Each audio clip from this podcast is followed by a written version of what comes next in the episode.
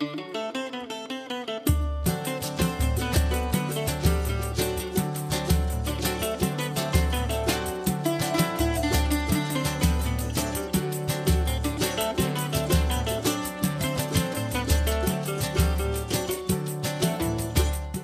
bom dia, bom domingo. Este é mais um episódio do nosso poema de domingo. Seja bem-vindo, seja bem-vinda. O episódio de hoje é mais que especial e não poderia ser diferente. Esta semana nos despedimos de dois ícones da cultura brasileira. Gal Costa e Rolando Boldrin se foram no mesmo dia, deixando uma cratera nos nossos corações e mentes.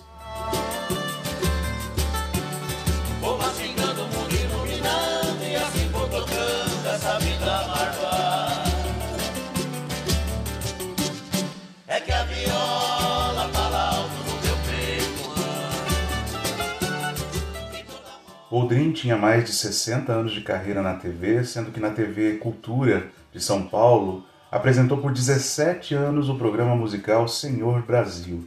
Pelas mãos de Boldrin, o país conheceu duplas de músicos como Pena Branca e Chavantinho, ou a violeira Helena Meirelles, ou ainda o cantor Luiz Vieira, até então restritos à cena dos seus estados. Também foi com ele que artistas que já não estavam em tanta evidência voltaram à cena e deram brilho às várias edições dos programas que apresentou. Boldrin nasceu em 22 de outubro de 36 em São Joaquim da Barra, São Paulo, onde deu os primeiros passos na carreira artística, inicialmente como locutor da principal rádio da cidade. Chamou a atenção pela voz potente e a dicção perfeita. Tornou-se ator de filmes e novelas e só mais tarde abraçou a carreira de compositor, cantor e apresentador.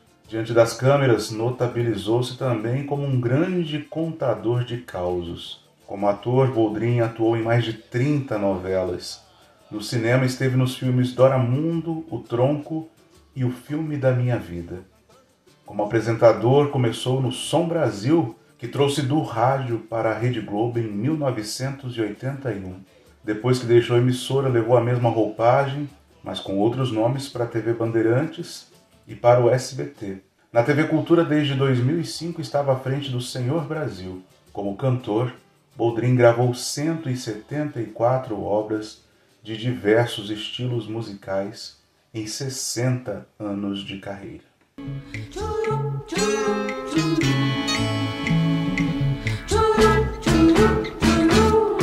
Atenção, ao dobrar uma esquina, uma alegria Atenção, menina, você vem? Quantos anos você tem? Atenção, precisa ter olhos firmes para este sol, para esta escuridão. Atenção,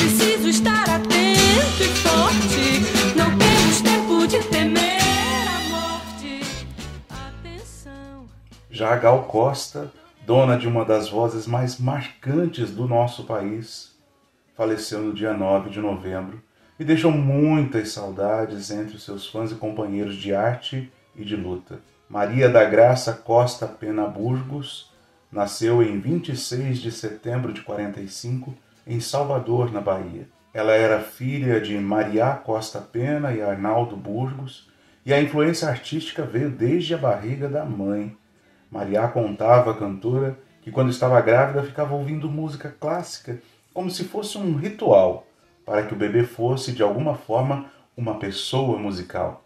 Quanto ao pai, pouco se sabe sobre ele, já que não foi uma figura muito presente em sua infância. Quando ela tinha 14 anos, ele foi morto. Foi na época do falecimento de Arnaldo que Gal Costa começou a se interessar pela música brasileira.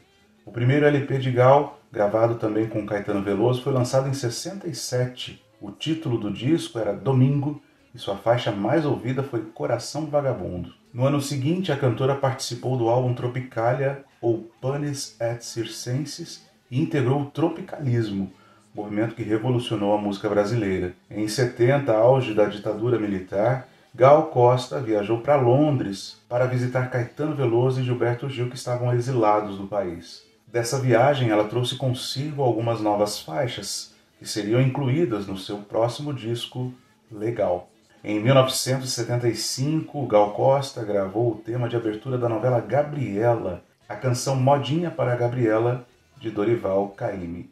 Apesar de ser muito conhecida no meio musical, Gal só recebeu o mesmo reconhecimento popular com o lançamento de Bombom em 1985. Em 2001, Gal Costa foi incluída no Hall da Fama no Carnegie Hall após participar do show de 40 anos da Bossa Nova em homenagem a Tom Jobim. Até hoje, ela é a única cantora brasileira a conquistar esse feito. Em memória dessas duas estrelas, compartilha um poema de Aldo Benatti recitado pelo próprio querido Boldrin, meu melhor amigo.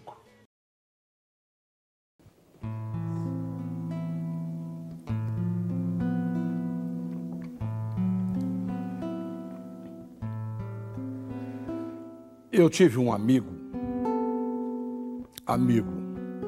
Amigo é bom a gente explicar, né? Porque a tarde, a amizade, em todos os cantos, cidade, já deu muito o que falar. Esse meu amigo que eu falo era o Surtão, um cachorro, que eu encontrei lá no morro, no meio de uns gravatá.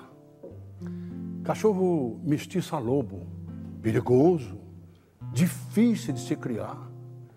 Mas esse, esse era mansinho, era fiotinho, novinho, cachorrinho sem nome, estava morrendo de fome, que dava pena de olhar. Então eu peguei, levei ele lá para casa, tratei, cuidei e me pus a, a lhe acarinhar. Então virou um amigo, um parente, um irmão um filho, sei lá. Nesse tempo eu já vivia num rancho pobre que eu tinha, só eu e mais meu filhinho de um ano e meio, dois anos. Minha mulher, coitadinha, com o Joãozinho ainda pequeno, acabou adoecendo, foi definhando, murchando e sem ter nenhum recurso, acabou assim morrendo. Eu fiquei desesperado com a morte da minha mulher eu quase perco a cabeça, mas, mas juro por Deus, Inté, por mais coisa que aconteça no mundo, eu sei que não há.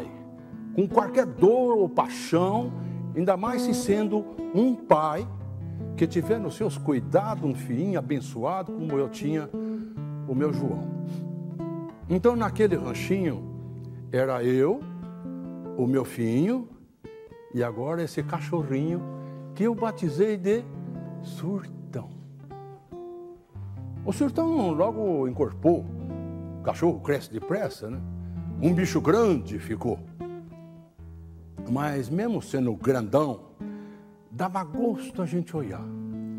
O meu menino e o cão brincando lá no quintal, lá no terreiro de casa.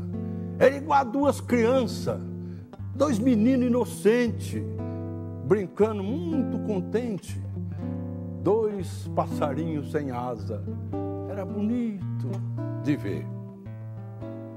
Uma tarde, ah, tarde ingrata, nem gosto de me lembrar. Eu agarrei minha espingarda que eu tenho modo de caçar, porque só ansinha que se come um naco de carne por lá. Deixei os dois ali brincando e me afundei pela mata, mata fechada, feia, escura, em luar.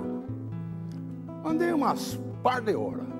Me afundei para matar fora e fui longe como que. A noite caiu depressa, mas eu, entretido a beça, nem cheguei a perceber. De repente, uma trovoada, relâmpago riscando o céu, as nuvens negras formando, como se fosse um chapéu. Foi aí que, num assombro, num susto de. Ai meu Deus! disparou meu coração. Eu me lembrei no não ter deixado nenhum resto de comida para alimentar o surtão. Ah, desembestei feito um louco e as ideias pouco a pouco iam afromando a desgraça. Na minha cabeça eu via meu filhinho estraçaiado pelo surtão esfumeado, por essa fera de raça. Fui correndo, fui correndo, caindo pelos caminhos, pedindo a Deus um cadinho de força, a modo eu chegar em tempo de lhe salvar. A tempestade mais forte trazia um cheiro de morte em vez de cheiro de mato. Parece que aquele ingrato do mundo ia se acabar. Ah, meu Deus, Nosso Senhor. Cheguei no rancho e o que eu vi? Minhas pernas bambiou.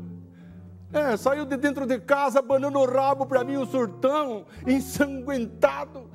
E eu, mais que desesperado, já não pensei em mais nada, com a minha arma engateada, puxei sem dó e com raiva, e num estrundo que ela deu, o surtão rodopiando caiu pertinho, sangrando, morrendo nos pés de eu.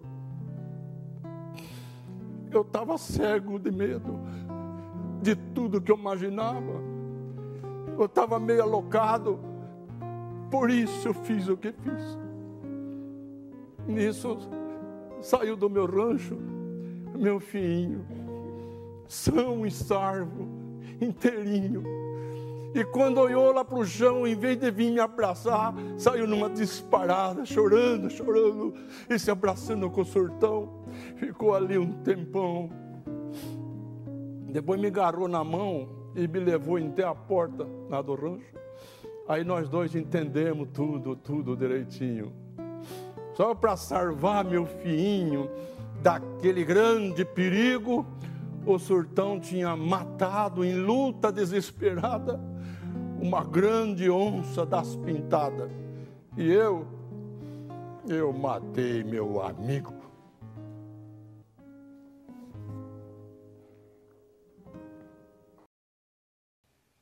Um bom domingo, uma ótima semana, até a próxima e lembre-se, é preciso estar atento e forte.